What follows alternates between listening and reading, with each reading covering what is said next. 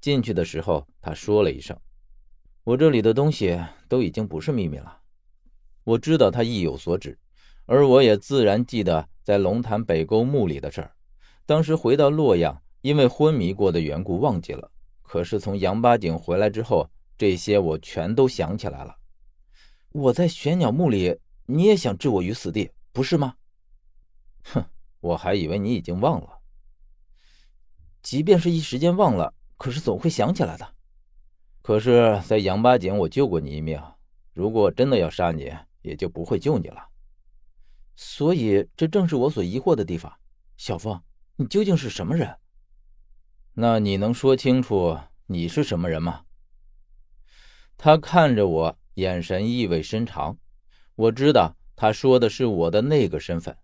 我于是摇摇头，然后他回头打开电视说。我也是这个答案。电视打开之后，却是一片黑暗。我起初没留意，可是过了一会儿才发现，他放的竟然是我们曾经在这里看到过的那段视频。而且现在我已经从杨八井回来了，已经经历了和电视里几乎一模一样的情景。小峰示意我在沙发上坐下，然后问我：“你喝茶还是咖啡？”“啊，喝茶就好了。”然后小峰去泡茶，我坐在沙发上看着漆黑一片的电视，里面偶尔能传出一两声脚步声，然后就是我很熟悉的那句话：“到了吗？”经历过一次再来听，我只觉得电视里的声音和记忆里的简直就是在重合的，竟然分毫不差，让这张光碟的存在显得更加诡异和不寻常。可是那个人直到现在我都不知道究竟是谁。虽然我真真切切的听过他的声音，小峰将茶泡好，也坐在沙发上。你们应该看过这张光盘了，而且在日喀则，我经历了同样的情形。这张光碟从哪里来的，我也不知情。我看了很多遍，也看不透里面的究竟是什么状况。但是我能听出一个人的声音，我的心快跳了半拍。啊，谁的声音？那个问话的人，他才是真正的纪晓峰。当然，我也叫纪晓峰，我们两个用的是同一个名字。我非常惊讶，也许是你的双胞胎兄弟呢？是的，我一直在找他。我以为他已经死了，可是没想到他还活着。直到我看见了这盘莫名其妙出现在我影碟机里的光盘，听到了他的声音，才真正知道。他一直都好好的活着。我有些怀疑的问道：“这就是你去日喀则的原因？”“嗯，只是一部分。”说着，他撩起了袖口。我看见他手腕上有一道疤痕，我知道这是王大头咬的。他说：“你已经知道这件事了。”我默默的点点头。他接着说：“你从来都没有问。”我知道你是想让我主动和你说，但是这件事儿的确无从开口。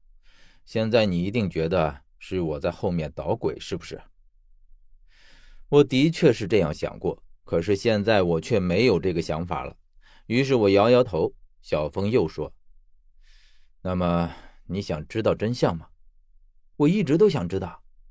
哼，真相只有一个，这是我唯一能活命的方法。活命？你也许从来不知道，我从出生开始就被尸毒缠身，每隔一段时间就必须吸食活尸血。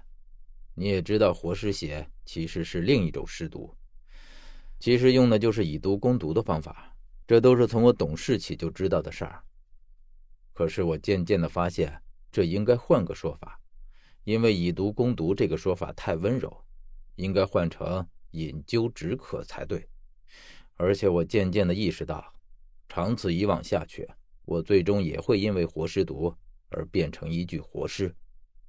可是我从来都没有发现你的尸毒发作。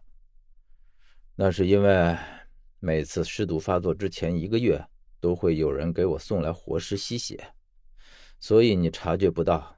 而单单这一次，这个人却一直没出现，所以我不得不自己想办法。还好在龙潭北沟的时候。我遇到了王大头，我越听心里越惊。原本在我看来单纯的小峰身后，竟然隐藏着如此可怕的秘密。我甚至都不敢顺着他的说法想下去，因为单单是现在，我就已经意识到小峰身后是多么大的一个阴谋在笼罩着他。你为什么会变成这样？小峰毫不隐瞒地说：“ 据说我们这对双胞胎是从母亲的尸体里爬出来的。我们出生的时候，我们的母亲已经死去三天了。”我张大了嘴巴，这简直就是不敢相信啊！可是小峰却很淡然地说：“这是真的，而且这也是我为什么会染上尸毒的关系，因为我们的母亲生下我们之后就彻底腐烂了。”那你是怎么知道这些的？